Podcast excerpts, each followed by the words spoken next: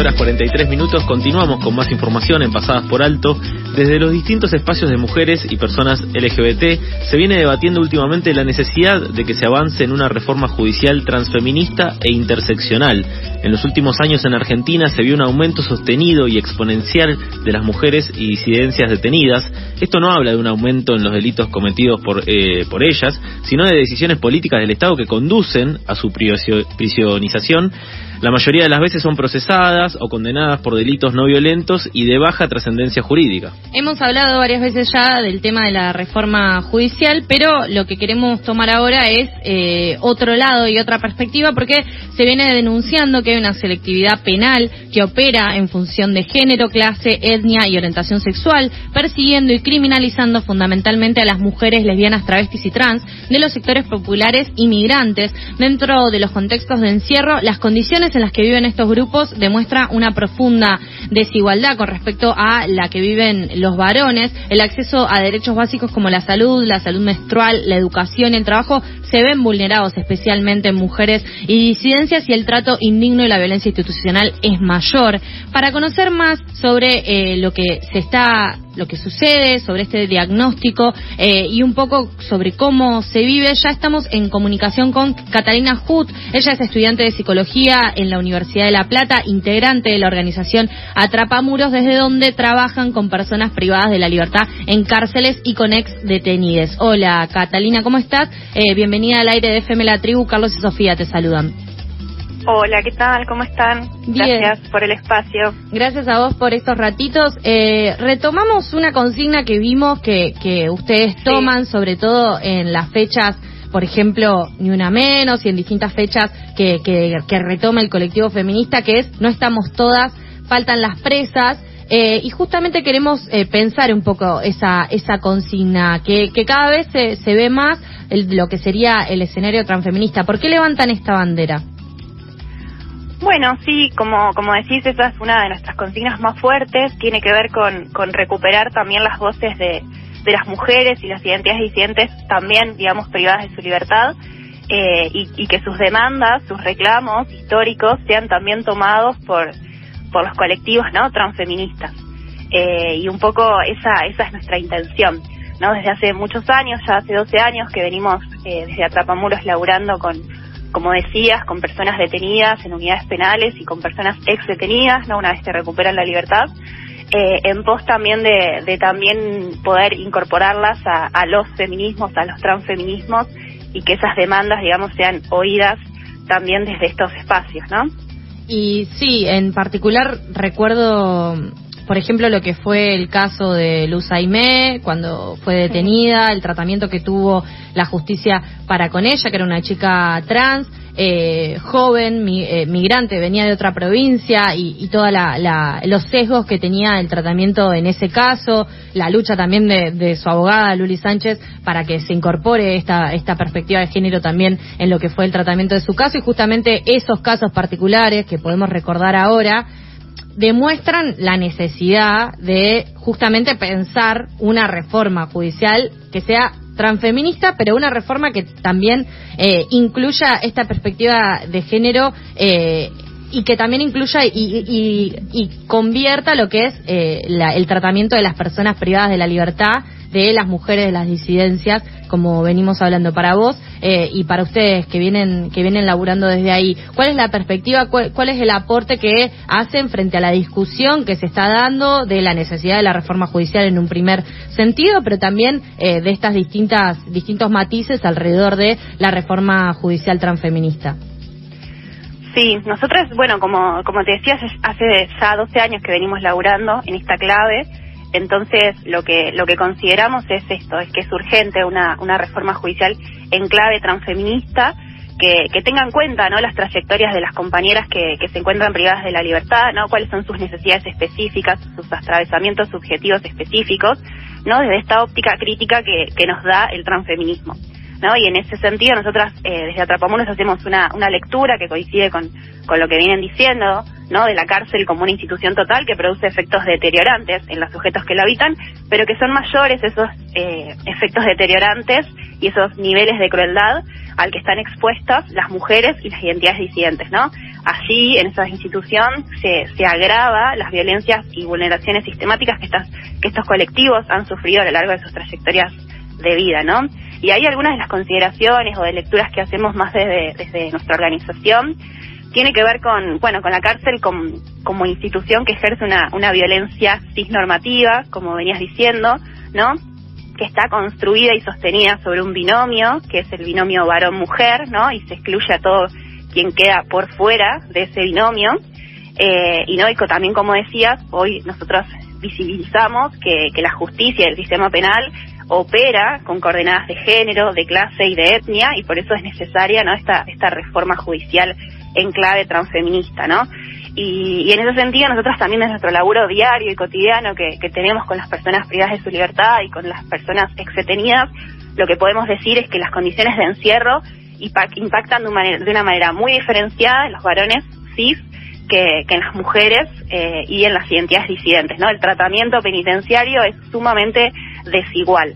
¿no? Por ejemplo, no sé, para dar un ejemplo concreto, nosotras eso lo, lo, visualizamos en, el, en la dureza del régimen eh, al que están expuestas las mujeres y las disidencias, en las cantidad de horas que, que, ellas se encuentran eh, lo que se llama este no eh, engomadas no encerradas en sus celdas sin salir del pabellón sin salir digamos a, a, otro tipo de actividades que a los que sí pueden salir por ejemplo eh, los varones cisgénero no también, bueno, lo vemos en la medicalización, eh, muchas veces las mujeres eh, y, y, las identidades disidentes son expuestas a, a medicalización para, digamos, eh, controlar, digamos, esa conducta nerviosa que aparece sobre todo muchos en, en, en mujeres travestis eh, y trans también, ¿no? Que se, eso las somete a un sufrimiento a largo plazo y también un deterioro de, de, su salud mental, ¿no? Y todo esto viene en línea, como venían diciendo, al no acceso a un sistema sanitario digno, ¿no?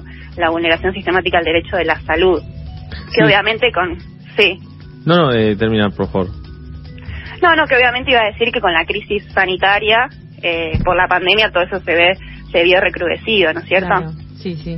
Claro, en ese sentido te quería consultar, eh, hablaste de, de- de efectos deteriorantes. Eh, ¿Hubo un aumento en este último tiempo de, de mujeres privadas de, de su libertad?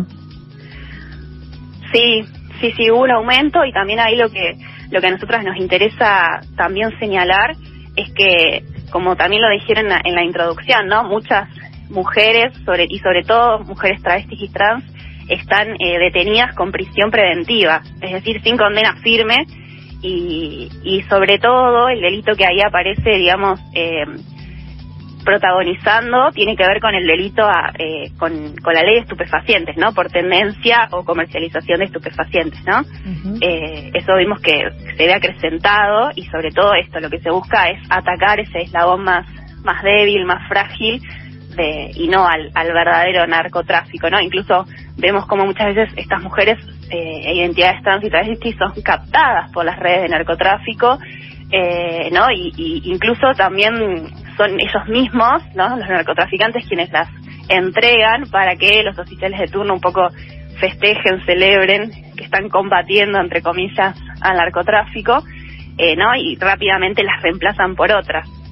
Sí, eh, recién nos hiciste un panorama eh, sobre la situación de las mujeres y personas LGBT en contexto de encierro que se ve afectado principalmente en, en la salud y la violencia institucional.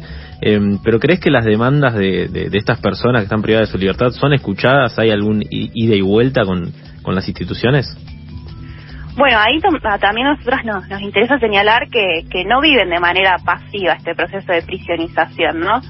Lo que nosotras hemos visto en todos estos años que hemos transitado las cárceles y que las transitamos cotidianamente, semanalmente, a través de, bueno, talleres de, de educación popular, de, de feminismo popular, eh, lo que nos hemos dado cuenta y hemos aprendido muchas de ellas también es la resistencia y la organización que se genera para adentro y cómo se la rebuscan para, digamos, para que esas demandas sean escuchadas a través de, de, de huelgas colectivas, por ejemplo, huelgas de hambre, reclamos que se vuelven eso, personales pero también colectivos, ¿no? Entonces, en ese sentido, también nos interesa dejar un poco no compartir esa esa visión que nosotras tenemos no solamente eso no son sujetos pasivos sino que, que también resisten y se organizan y ahí estamos nosotros también como organización social acompañando esos procesos tratando de potencializarlos también y desde afuera haciendo lo, posible. No sé, por ejemplo, se me ocurre en el encuentro de mujeres, en el último encuentro de mujeres que fue acá en, La Plata, por ejemplo,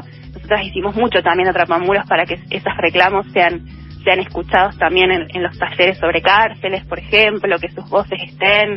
Digo, me parece que, que hay mucho por hacer, pero que también hay mucho camino recorrido. Eh, Catalina, eh, hay una cuestión que se me ocurre eh, con, con, esta conversación, que es el tema de que muchas veces pensamos el poder judicial y justamente se plantea la necesidad de una reforma judicial transfeminista en este caso, eh, porque no parece como que no le entraran balas, ¿no es cierto? Como que no importa que exista la, ley Micaela, que tengan que tener capacitaciones obligatorias en perspectiva de género y demás, eh, siempre queda en algún en estas causas en las que las mujeres y disidencias eh, son marcadas eh, o llevan adelante un proceso judicial queda a la buena de eh, la perspectiva que tenga ese juez, esa jueza que le toque, o ese juzgado, o el tratamiento que se le dé, eh, y muchas veces esto, el, ahí radica la importancia de las organizaciones, de los abogados que también acompañan estos procesos para que eh, en el caso de perder el derecho a la libertad, que es lo que implica el, estar en un proceso o estar en prisión, digamos, eh, no le quite eh, otros derechos, ¿no es cierto? Como el derecho a la salud, el derecho a la educación, que eran un poco el planteo que, que hacíamos al principio. En este sentido, y ustedes como organización social, ¿tienen intervenciones con otros ministerios para poder garantizar esos derechos a las personas privadas de su libertad. Se me ocurre, por ejemplo, con el Ministerio de Mujeres, Género y Diversidad de la provincia, de la Nación, llegan a, hacer articulaciones o mismo plantear al Ministerio de Seguridad este, este diagnóstico que ustedes hacen y que encuentran estando en las cárceles con las, las personas privadas de su libertad. Sí, sí, sí, nosotros ahí consideramos que es fundamental articular con diferentes programas del Estado y diferentes organismos y en el caso que, bueno, que nombraste el Ministerio de Mujeres, Género y Diversidad de, Nación, nosotras estamos eh, articulando, estamos llevando a cabo, bueno, en, lo que es el programa Escuela de Feminismo Popular del Ministerio, eh, estamos llevando a cabo eh, el primer tramo de la Diplomatura de Género y Derechos Humanos de la Universidad Nacional de La Plata en este en el marco de este programa en la unidad eh, número 51 de Magdalena, con un grupo ahí de, mujeres detenidas, y en la unidad número 32 con pabellones de diversidad, con chicas trans y travestis. Así que hemos estado durante este primer cuatrimestre ahí, digamos, como formadoras de, promotoras del género y, derechos humanos, de compañeras detenidas. Bueno, justo la semana pasada terminamos eh, este primer tramo, así que ahí son varias las compañeras que, que se recibieron y que van a certificar, digamos, por el Ministerio como promotoras de género y derechos humanos, así que eso para nosotras es fundamental, sobre todo en la unidad 32 de, de Florencio Varela, lo que nos permitió fue también acercar, este programa nos permitió acercar la universidad a, a las chicas trans y travestis que a veces aparece, digamos, tan difícil, ¿no? Como tan, tan distante eh, y estos, estas propuestas de formación alternativa lo que, lo que permite es, además de reflexionar sobre un montón de cuestiones que, que son claves, nos permitió también acercar la, la universidad, porque lo hicimos en articulación con, con la, la Universidad Nacional de La Plata, así que ahí sí estamos eh, en plena articulación y además estamos también, como te decía antes, como Trapamuros no solamente elaboramos eh, en unidades penales, sino también en el post-encierro, ¿no? con compañeros y compañeras que recuperan la libertad. Y ahí también, en articulación con el Ministerio de Mujeres, Género y Diversidad, el año pasado nos presentamos a un programa que se llama el Programa Articular, no sé si lo conocen, pero que busca fortalecer el laburo de las organizaciones sociales en, territorio, en clave de género, obviamente, y ahí nos presentamos con, junto con, con la rama de liberados y liberadas del MTE, el Movimiento de Trabajadores Excluidos, a este programa articular. Nos presentamos, bueno, escribimos un proyecto y se aprobó, se financió y lo estamos ejecutando ahora es por cinco meses y, que bueno, un poco lo que busca es eh, potenciar emprendimientos, microemprendimientos con compañeras con arresto domiciliario, que estos microemprendimientos son de pastas. Así que estamos ahí laburando para, para la inclusión sociolaboral también de, de estas compañeras que están con arresto domiciliario, que también tienen otras tantas complejidades su situación lleva eh, a que sea muy difícil conseguir un laburo, muchas de ellas son además jefas de hogar, así que por eso, digamos, lo recortamos a esta población. Son siete compañeras, de ellas son tres trans y travestis y el resto mujeres y género, con las que venimos laburando para, para esto, para estos microemprendimientos de pastas. Eh, durante estos cinco meses vamos a estar en eso también, pero bueno, es un programa de nuevo eh, del Ministerio de, Mujeres, Mujeres, Género y Diversidad de, la Nación. Así que sí, estamos en permanente articulación y viendo, digamos, eh, posibles para, para seguir laburando y fortaleciendo también no esta, este eje de laburo. Quien habla es Catalina, eh, Catalina Hut, ella es estudiante de psicología en la Universidad de La Plata e integrante de la organización Atrapamuros, desde donde trabajan con personas privadas de la libertad en cárceles y ex detenides. Y bueno, muchas gracias eh, Catalina por estos minutos que nos brindaste. Y para cerrar, quería preguntarte cuáles son los principales aprendizajes o las conclusiones que sacan eh, desde el trabajo de base que realizan ustedes. Bueno, me parece que las principales conclusiones, para decirlo en pocas líneas, es que para que las personas dejen estar, sobre todo las mujeres y las entidades disidentes, en conflicto con la ley, eh, para que cambien sus proyectos de vida, es necesario también modificar ¿no? las condiciones de que generan exclusión social. Entonces, en eso estamos. Muchas gracias, Catalina, por la comunicación con FM La Tribu. Vamos a estar eh, hablando nuevamente, seguramente, frente a novedades. Eh, nos interesaba tomar tu perspectiva también para abordar el tema de la reforma judicial, la necesidad de esta reforma y seguir sumando argumentos en ese sentido. Te mandamos un abrazo y muchas gracias. Bueno, muchas gracias a ustedes.